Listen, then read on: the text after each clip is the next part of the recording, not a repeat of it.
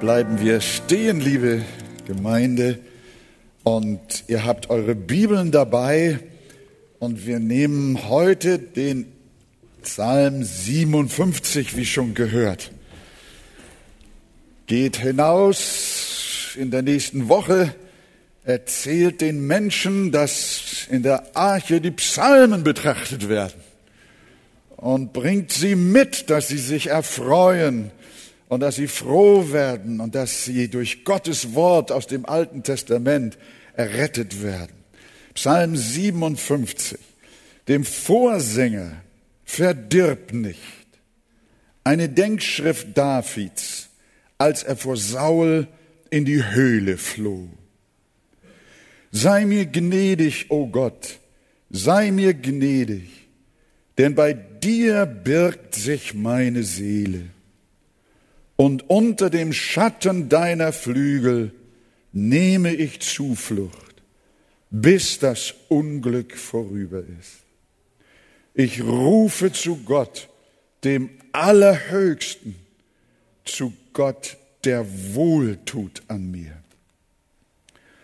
Er wird mir vom Himmel Rettung senden, zum Hohn machen den, der wider mich schnaubt. Gott wird seine Gnade und Wahrheit senden. Meine Seele ist mitten unter Löwen.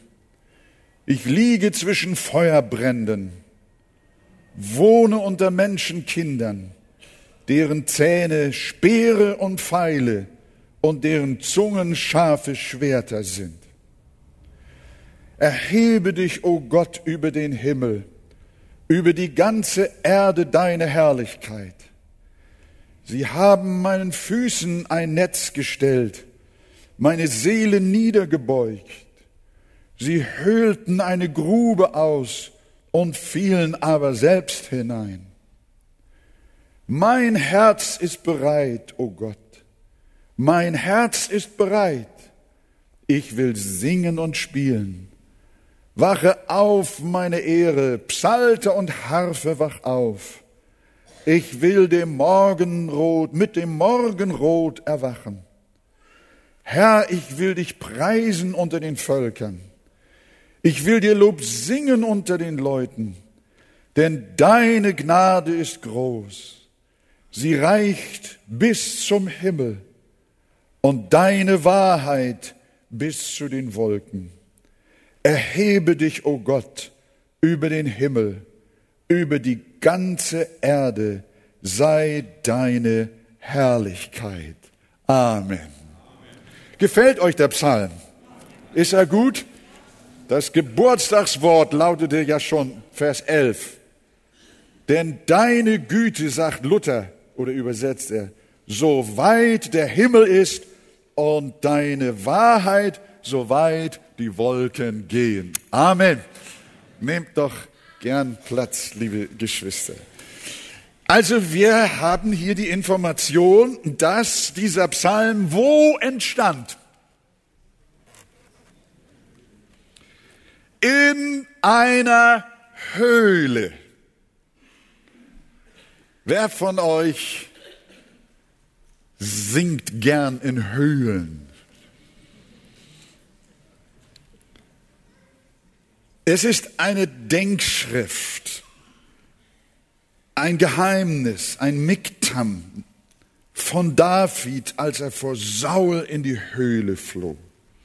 Es muss eine ziemlich große Höhle gewesen sein, denn wir werden in 1 Samuel 24, darauf scheint dieser Psalm sich zu beziehen, mit 600 Männern dort sich aufhielt. Während Saul mit 3000 hoch ausgerüsteten Kämpfern hinter ihm her war. Das war ein Verhältnis von fünf zu eins.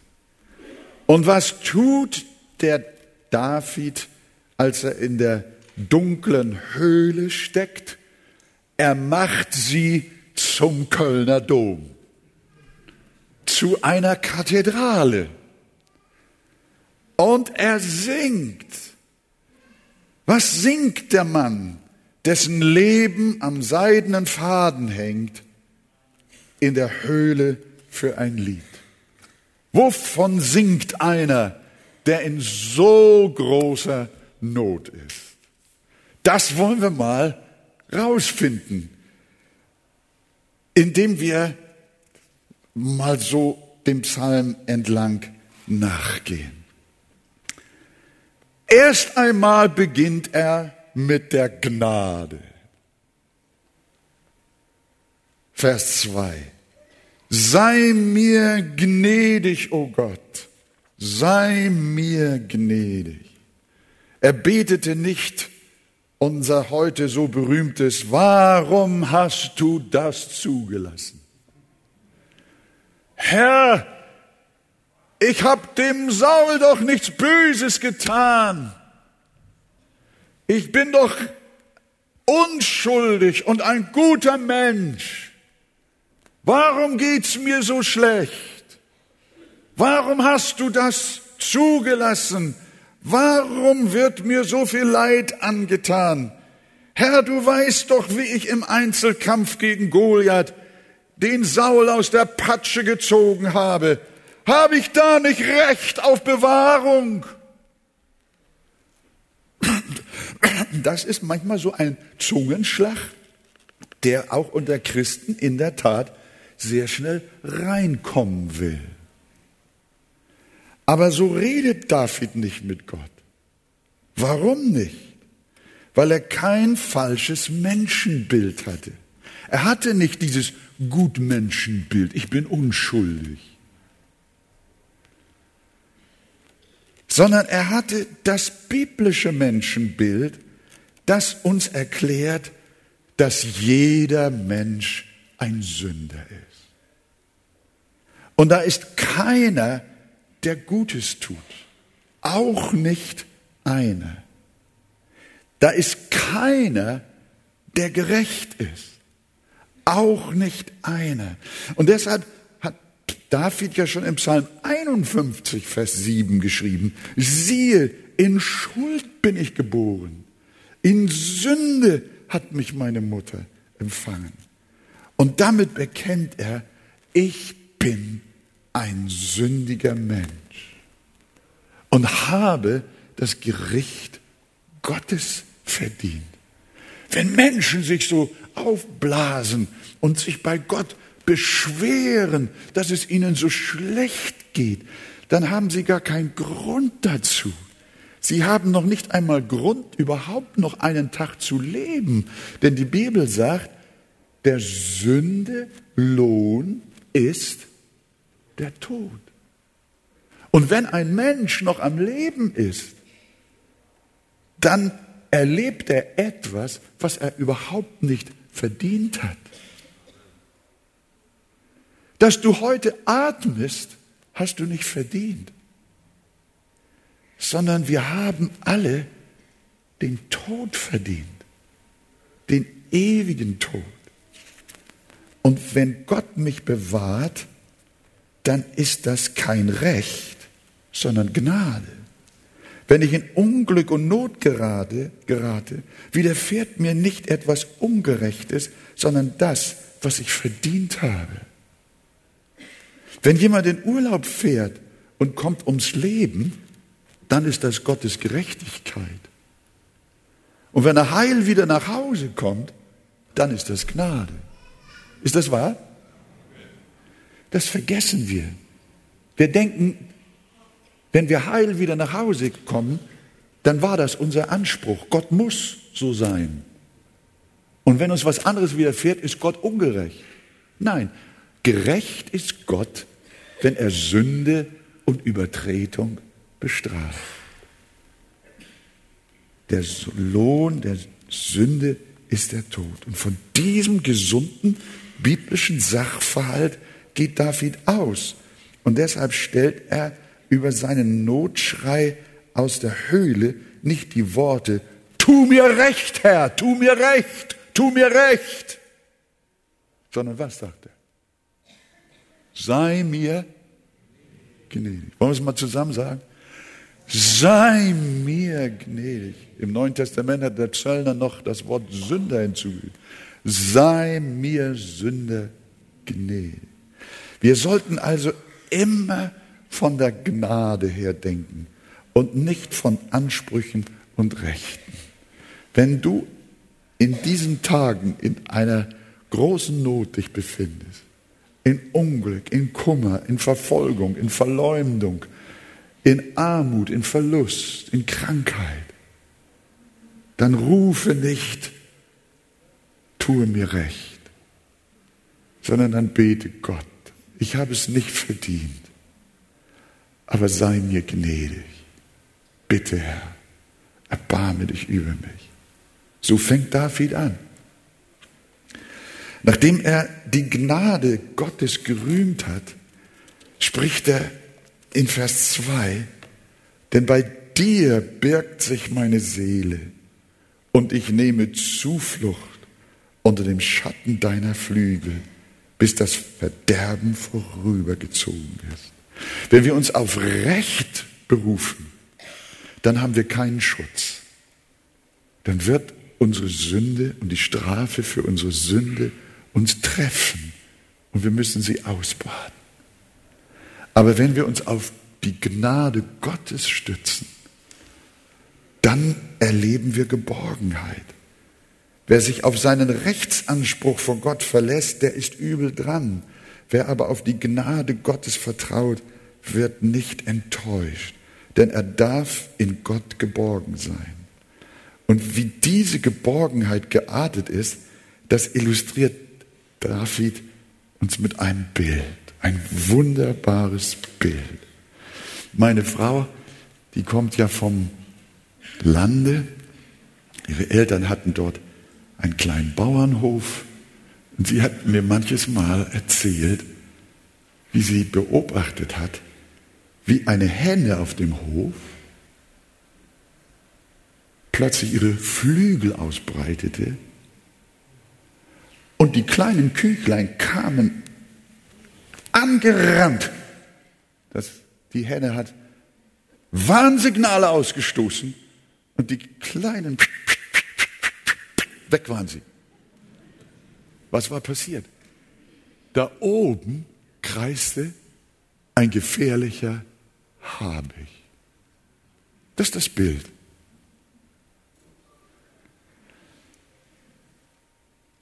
Ich berge mich bei dir unter dem Schatten deiner Flügel. Halleluja.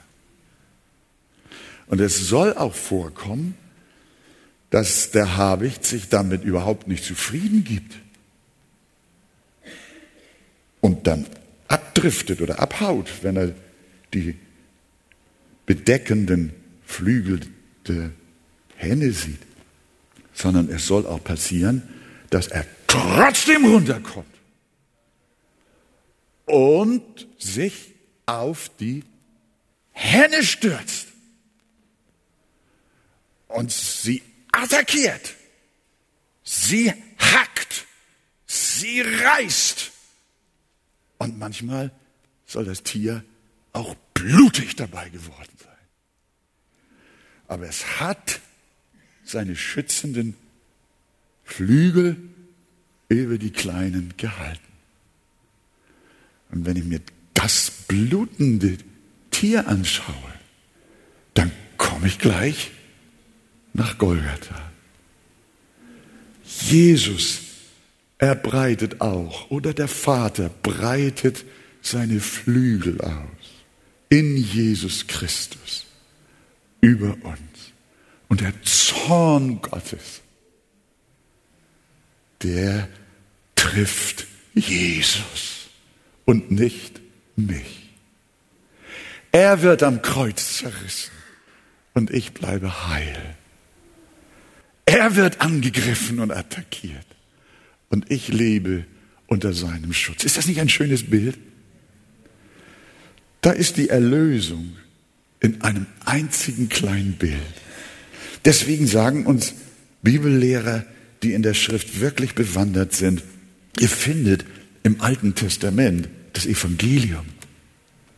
Und wir haben gelesen, bei dir birgt sich meine Seele und ich nehme Zuflucht unter dem Schatten deiner Flügel, bis das Verderben vorübergezogen ist. Wir wissen, dass auch Jesus einmal gebetet hat. Jerusalem, Jerusalem, die du die Propheten tötest und steinigst, die zu dir gesandt sind. Wie oft habe ich deine Kinder sammeln wollen, wie eine Henne ihre Küken unter ihre Flügel, und ihr habt nicht gewollt. Hier zeigt Jesus den jüdischen Menschen, es gibt Heil, es gibt Bedeckung, es gibt Schutz, nicht verloren zu gehen. Aber sie wollten nicht. Und deshalb meine Bitte auch an Menschen heute Morgen. Jesus ruft dich. Er ruft dich bei Namen. Und er fragt auch dich, wie oft habe ich dich versammeln wollen.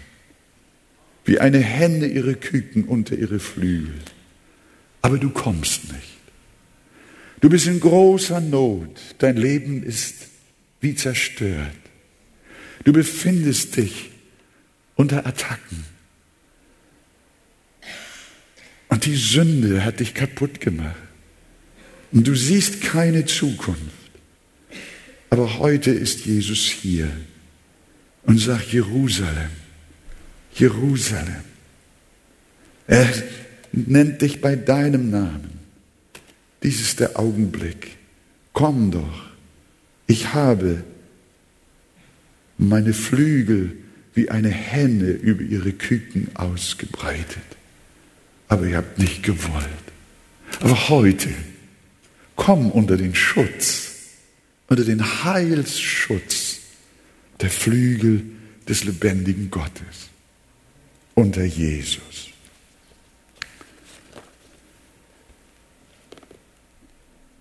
Dann kommt ein weiterer Gedanke. Ich kann nicht alles im Einzelnen nehmen, sonst verpassen wir noch die Weltmeisterschaft.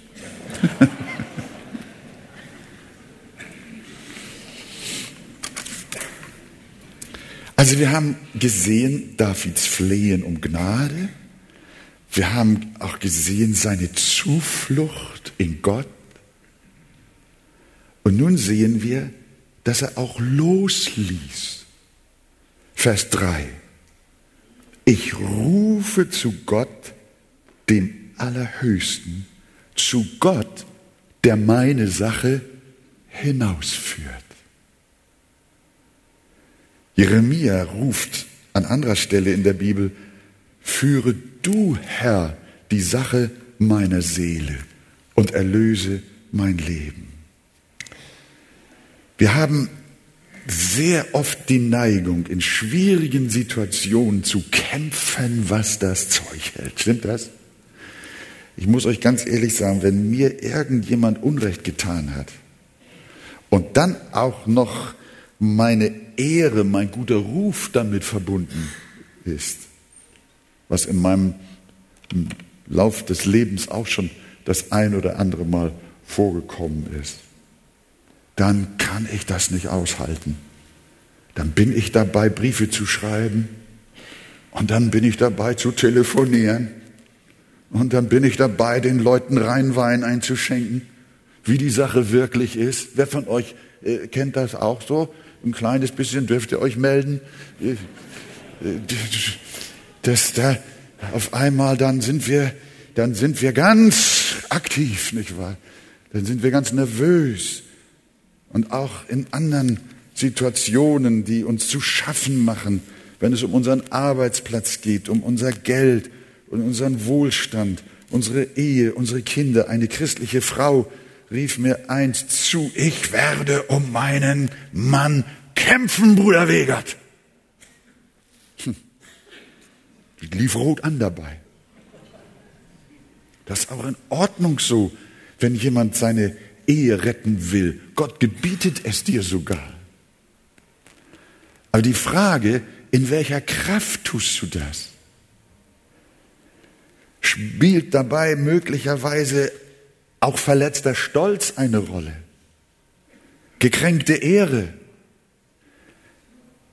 Und deshalb sage ich dir, es wäre besser, nicht so sehr im eigenen Fleisch um dich selbst, um deine eigene Bewahrung zu kämpfen, sondern Gott mehr kämpfen zu lassen.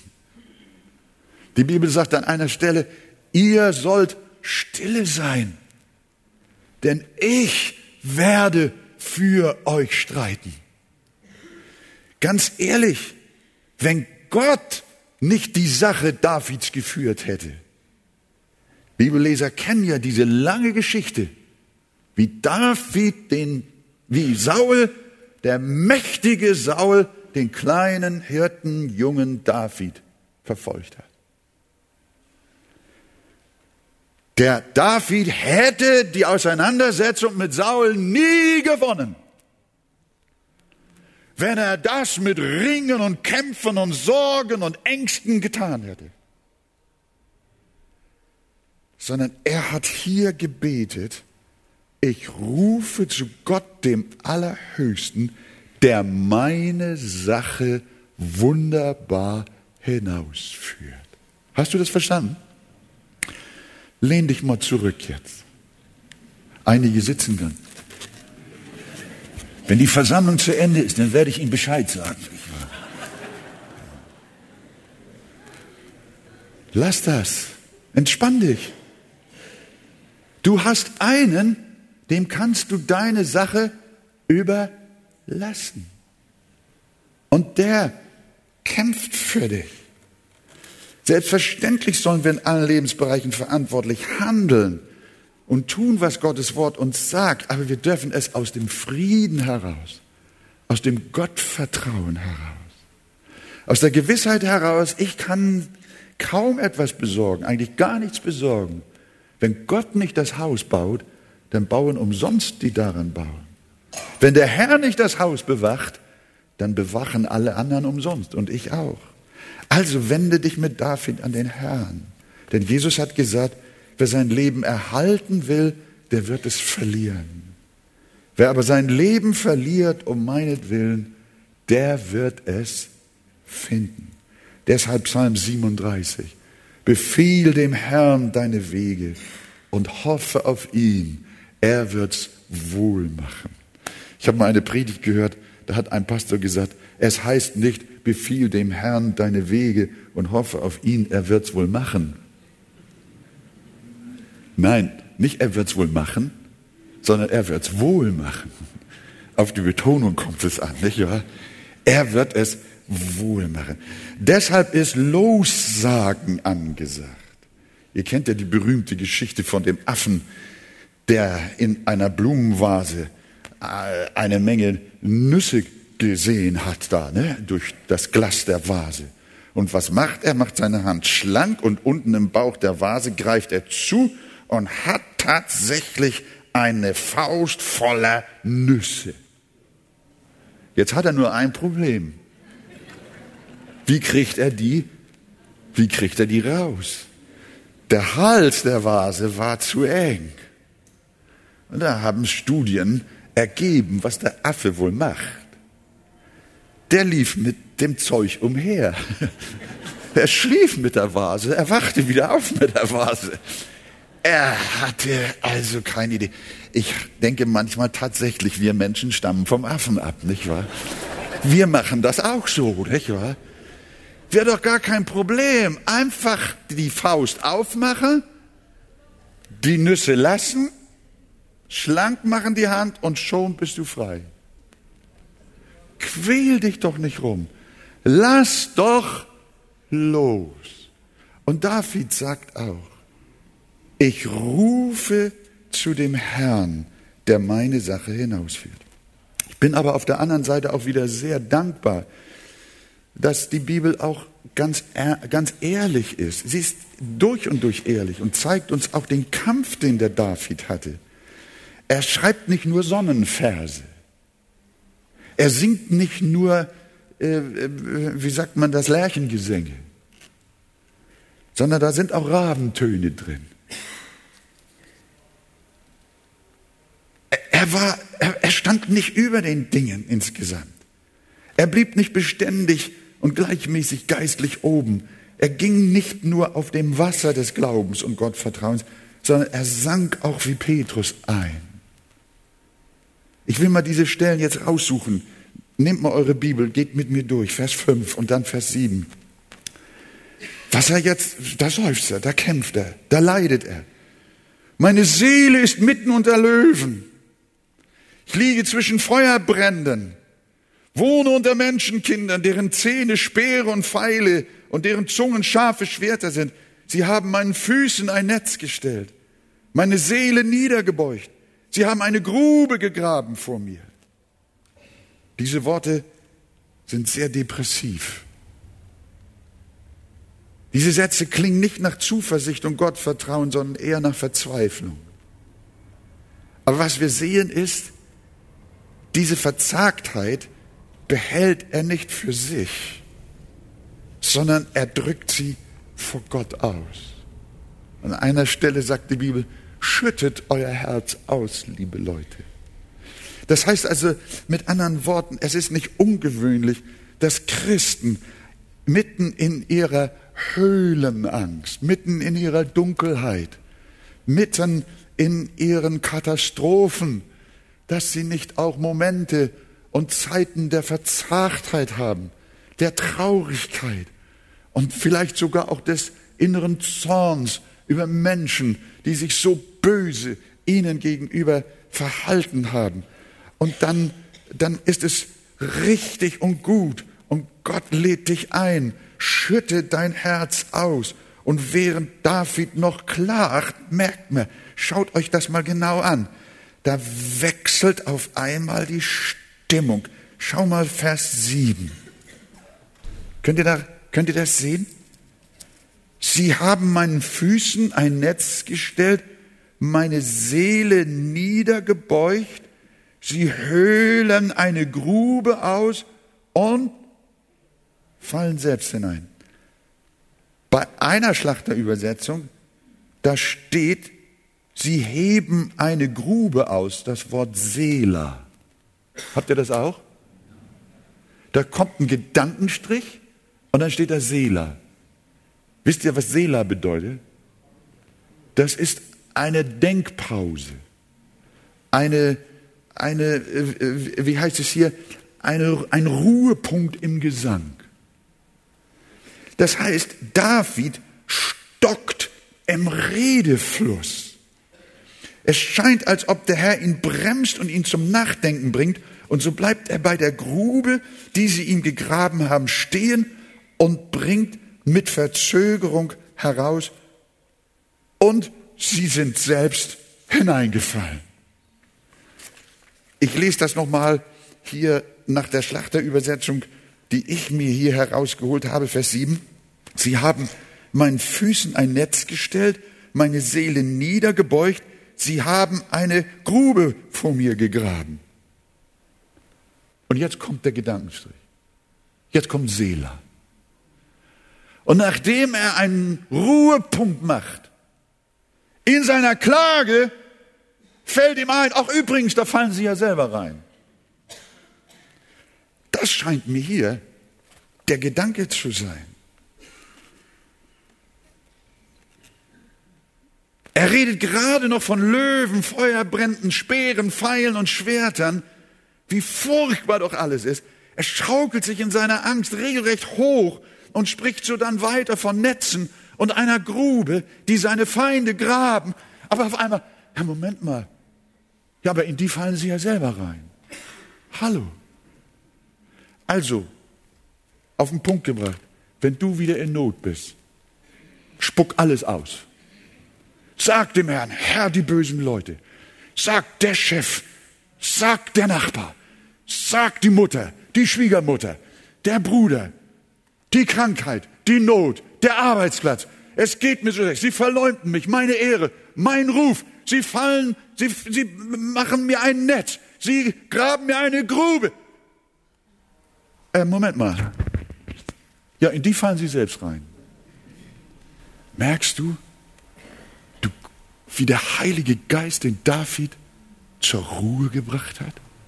Dieses Seela. Lass mal so ein Seela in deinem Leben zu. Ein Ruhepunkt im Gesang.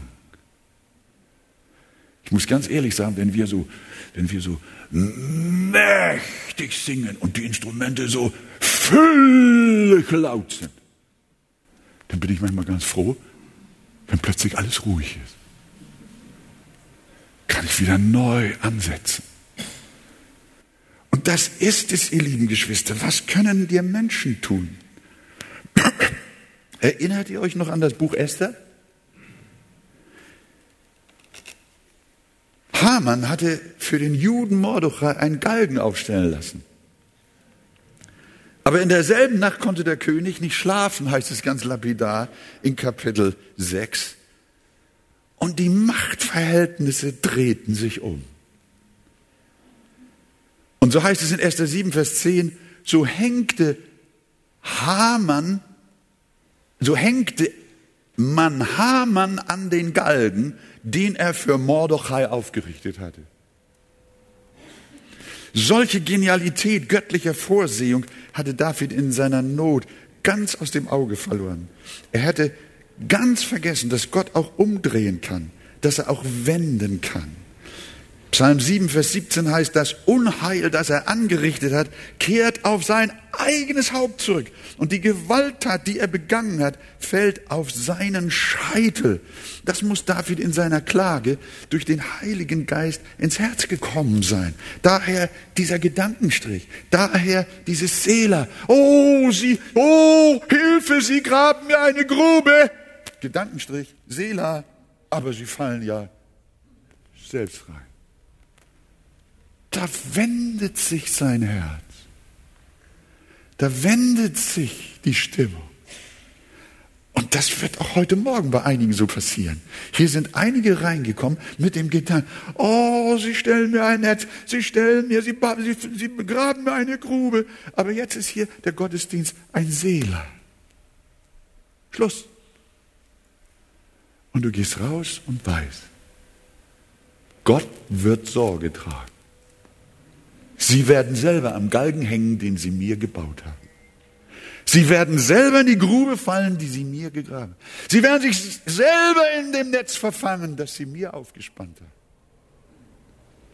Das muss David in seiner Klage durch den Heiligen Geist empfangen haben, als er sich an die Umkehrkraft Gottes erinnerte.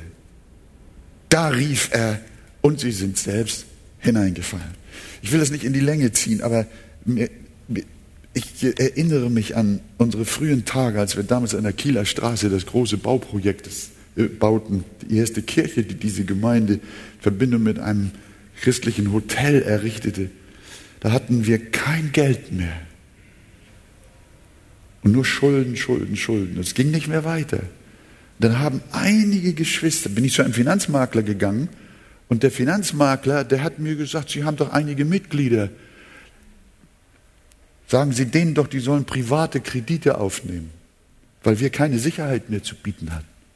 Und die Geschwister haben das gemacht. Ich weiß nicht, 10, 20 Geschwister haben dann 3000, 5000 D-Mark privat aufgenommen, einen Kleinkredit und haben es der Gemeinde zur Verfügung gestellt.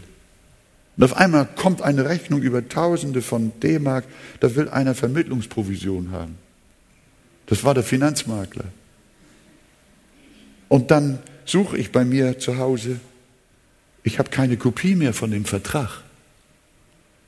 Und er kommt zu Gericht und bringt den Vertrag und da steht drin, was ihm zusteht. Hat er gefälscht. Hat mich so furchtbar übers Ohr gehauen. Ich hatte nichts in der Hand.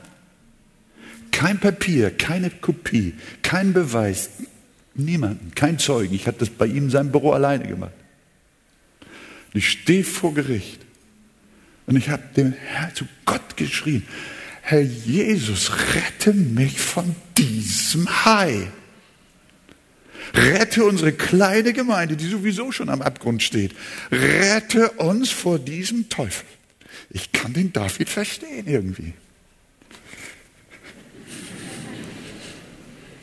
Das war so. Und ich bin dann also da rein. War, glaube ich, noch ein Bruder mit. Wer war das denn? Weiß ich gar nicht mehr. Ich glaube, das war Ludwig Völkner. Doch, irgendwie. Wir sind da rein Und wir haben gebetet und gebetet und gebetet. Fragt er mich. So, ja, es tut mir leid, ich, ich kann mich nur daran erinnern, dass das und das im Vertrag stak und das überhaupt nicht zu zahlen war. Denn diese Kleinkredite sind ja direkt mit der Bank. Er hat mir nur den Tipp gegeben, dass man Kleinkredite aufnehmen kann. Da hat gar keine Vermittlung stattgefunden. Ja, aber hier steht im Vertrag, dass gezahlt werden muss. Ich sage, ich kann es nicht anders sagen. Kommt der Mann, wird befragt. Ich sitze daneben. Er verwickelt sich in Widersprüche. Ich denke, oh, der Richter guckt schon ganz blöde. Fragt nochmal, fragt nochmal, fragt nochmal. Auf einmal nimmt sein Rechtsanwalt seine Aktentasche und geht aus dem Gerichtssaal. Der hatte die Schnauze voll. Verschwand und ließ seinen Mandanten alleine stehen. Und dann hat der Richter gesagt, ich glaube, hier stimmt was nicht. Herr Wegert, grüßen Sie Ihre Gemeinde, Sie zahlen gar nichts. Ja, das war doch schön, nicht wahr? Nun hätte ich ihm ja gewünscht, dass er noch ordentlich was zahlen soll, nicht wahr? Er ist ja nicht so ganz in die Grube gefallen, die er mir gegraben hat, aber in irgendeiner Form doch. Aber dann steht ja in der Bibel geschrieben, die Rache ist mein. Rächt euch nicht selber. Habt nicht solche Gedanken. Das kommt mir bei solchen Sachen in den Sinn. Nun sehen wir den gewaltigen Trost, den David aus der göttlichen Wahrheit zieht. Er singt in Vers 8, mein Herz ist getrost. Oder eine andere Übersetzung sagt, mein Herz ist fest. Oder eine weitere Übersetzung sagt, mein Herz ist bereit Jetzt hat er sich wieder geistlich durch die Gnade Gottes zurechtbringen lassen. Aus seiner Verzagtheit wurde wieder Mut und wurde Zuversicht mitten in seiner Höhle. Und dann von Vers 8, dem zweiten Teil bis Vers 12. Ich will singen und spielen. Wach auf, meine Seele, Harfe und Laute, wach auf. Ich will die Morgenröte wecken. Herr, ich will dich preisen unter den Völkern. Ich will dir Lob singen unter den Nationen denn bis, denn groß bis zum Himmel ist deine Gnade und deine Treue bis zu den Wolken. Erhebe dich über die Himmel, o oh Gott, über der ganzen Erde sei deine Herrlichkeit. Was für ein Triumph aus der Höhle! David hatte bis dahin schon gesungen, aber jetzt, wo er sich wieder neu durch die Gnade Gottes berappelt hat, nicht wahr? Die geistlichen Realitäten gesehen hat, dass Gott mit ihm ist. Jetzt will er umso mehr singen, noch viel bewusster. Er will bewusst singen und zwar in der Höhle. Das erinnert uns an Paulus und Silas. Als man sie um des Evangeliums willen geschlagen hatte, steckte man sie ins Innerste des Gefängnisses und schraubte ihre Füße zusätzlich noch in den Stock. Die saßen fest und konnten sich nicht bewegen. Aber was lesen wir von ihnen? Apostelgeschichte 16, 25. Um Mitternacht aber beteten Paulus und Silas und lobten Gott mit Gesang. Und die Gefangenen hörten ihnen zu. Ihr singt ja noch nicht mal richtig, wenn Gottesdienst ist. Ja, na, na, na, na, na. Manchmal beobachte ich, liebe Geschwister, die kriegen wie einige Fußballspieler, wenn die Nationalhymne vom Spiel gesungen wird. Und mir ist das egal, ob man die Deutschlandhymne singt oder nicht, das spielt gar keine Rolle. Aber wenn wir den Herrn preisen, dann singen wir doch alle. Und alles Volk sagt, naja, siehst du, so wollen wir das haben, nicht wahr? So will der Herr das haben. Ich glaube, wir dürfen, wir dürfen singen in der Gemeinde, im Tempel Gottes. Aber dieser Mann singt aus der Dunkelheit. Er singt, Paulus singt im Gefängnis, David singt in der Höhle. Und diese beiden sind uns ein wunderbares Vorbild. Auch wir dürfen den Herrn inmitten katastrophaler Umstände den Herrn immer preisen. Wissen wir doch, dass uns alle Dinge zum Besten dienen. So war Paulus ein fröhlicher Gefangener und David ein fröhlicher Flüchtling. Und wie muss das geklungen haben unter seinen 600 Anhängern? Ich weiß nicht genau, es steht da nicht. David hat gesungen, sie waren ja 600 dann, eine Riesenhöhle gewesen sein. Nicht so wie diese Höhle, aus dem sie dann neulich so einen Mann rausgepopelt haben.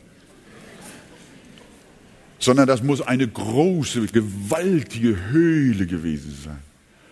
Vielleicht auch mehrere Räume, das wissen wir nicht genau. Aber 600 Leute. Ich weiß nicht, ob die um David rum gewesen sind. Und dann Haben sie David zugehört?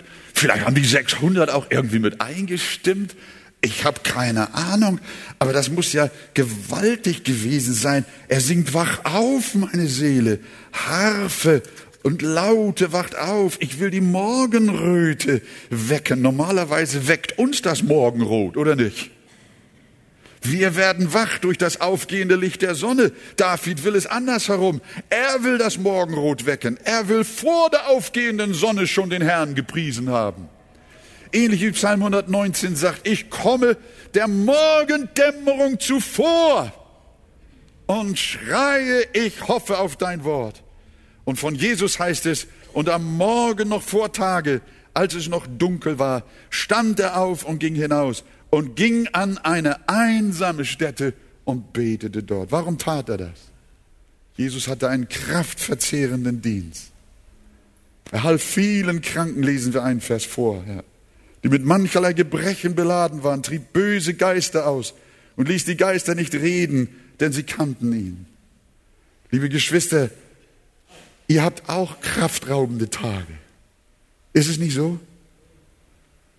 Abends seid ihr mit den Nerven fertig. Ich sag euch ganz ehrlich, wir können es uns nicht leisten, nicht die Morgenröte zu wecken, zumindest uns schon früh von der Morgenröte wecken zu lassen, wenn wir auch noch nicht so weit sind wie David, dass wir die Morgenröte wecken.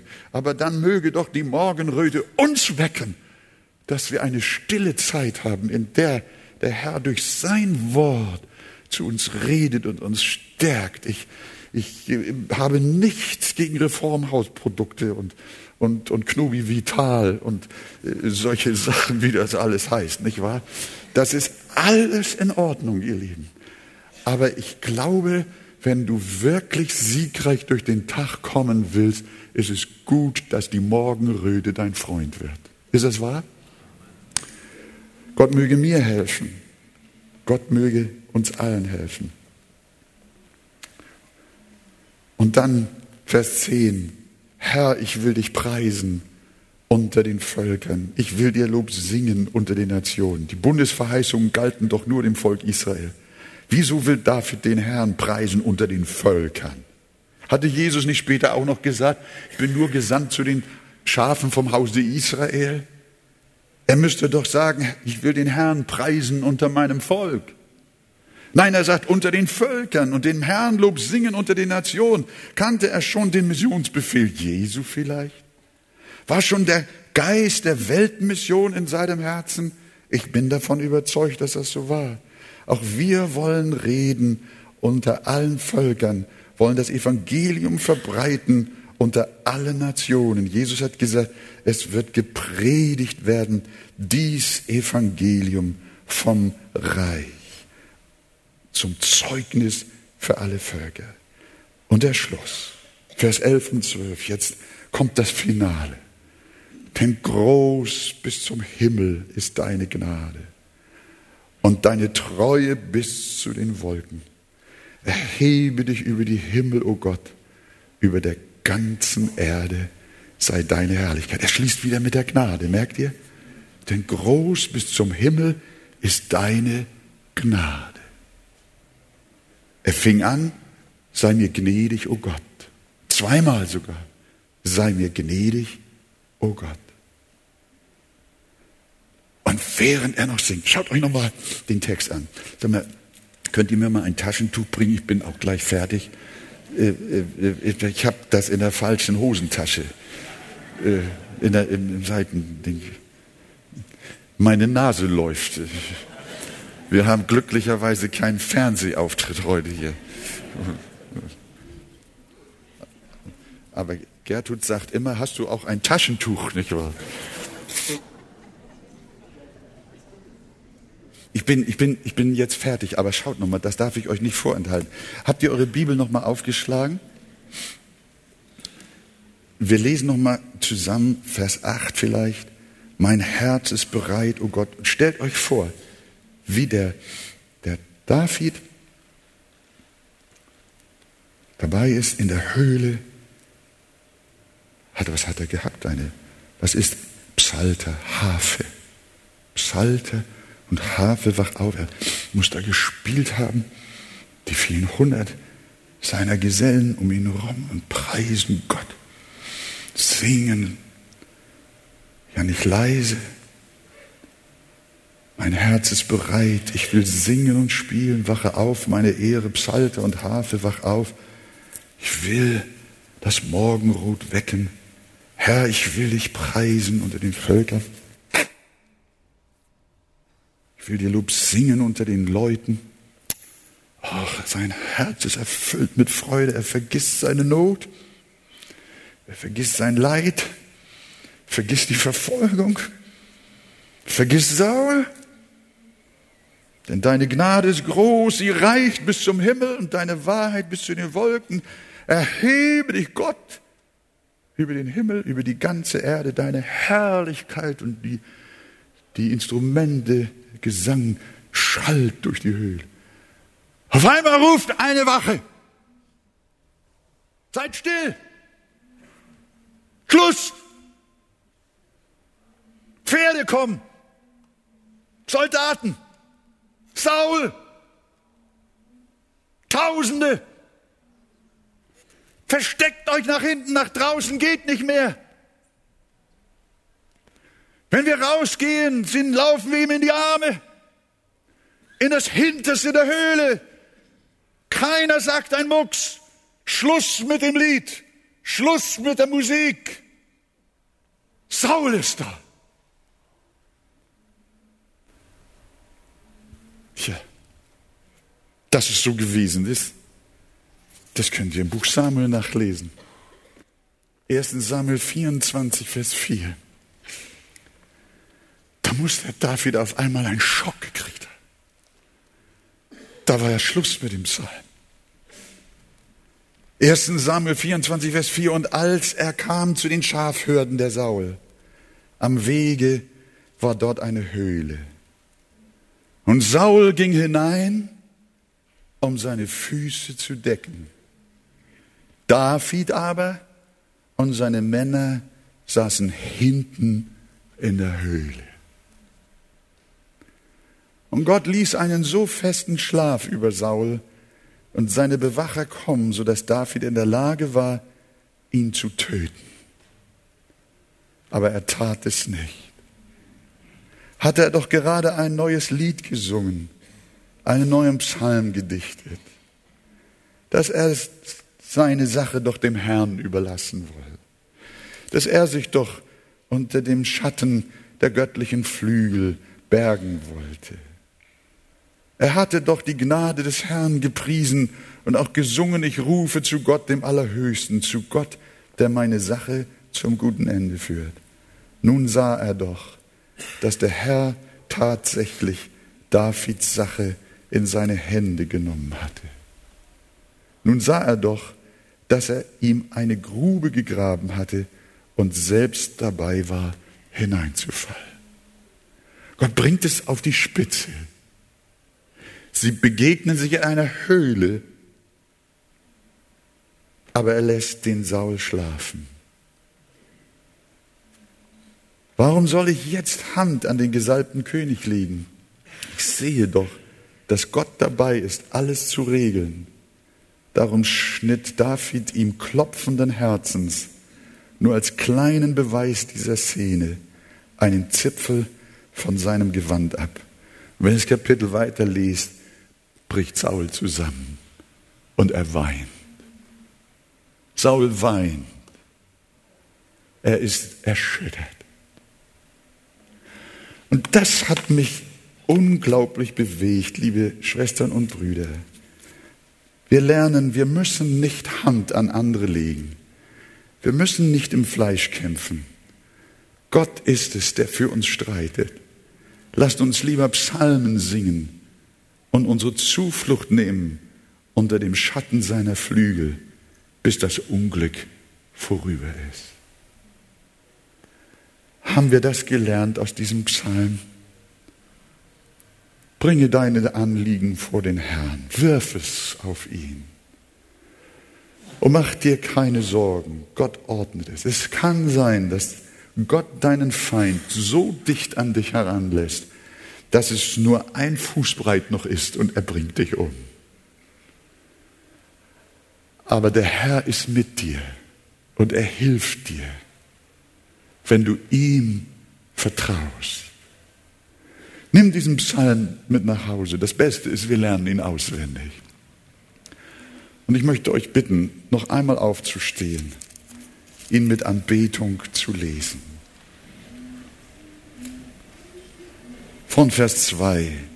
Sei mir gnädig, o oh Gott, sei mir gnädig, denn bei dir birgt sich meine Seele und unter dem Schatten deiner Flügel nehme ich Zuflucht, bis das Unglück vorüber ist.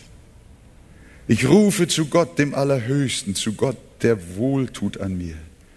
Er wird mir vom Himmel Rettung senden, wird den zum Hohn machen, der gegen mich wütet.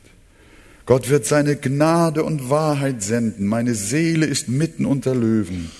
Ich liege zwischen Feuerbränden, wohne unter Menschenkindern, deren Zähne Speere und Pfeile und deren Zungen scharfe Schwerter sind. Erhebe dich über die Himmel, o oh Gott, über der ganzen Erde sei deine Herrlichkeit. Sie haben meinen Füßen ein Netz gestellt, meine Seele niedergebeugt. Sie haben eine Grube gegraben, aber sie sind selbst hineingefallen. Mein Herz ist getrost, o oh Gott, mein Herz ist getrost. Ich will singen und spielen. Wach auf, meine Seele, Harfe und Laute, wacht auf, ich will die Morgenröte wecken. Herr, ich will dich preisen unter den Völkern. Ich will dir Lob singen unter den Nationen. Denn groß bis zum Himmel ist deine Gnade und deine Treue bis zu den Wolken. Erhebe dich über die Himmel, o oh Gott, über der ganzen Erde sei deine Herrlichkeit. Ich möchte fragen, bevor wir beten, wer möchte heute Morgen sich ganz bewusst unter die Flügel seines Gottes stellen? Wer möchte fliehen unter den Schutz Jesu Christi? Darf ich eure Hände sehen? Ihr kommt aus Kampf und Streit, ihr kommt aus Unruhe und Sorge. Dankeschön. Das sind so viele Hände.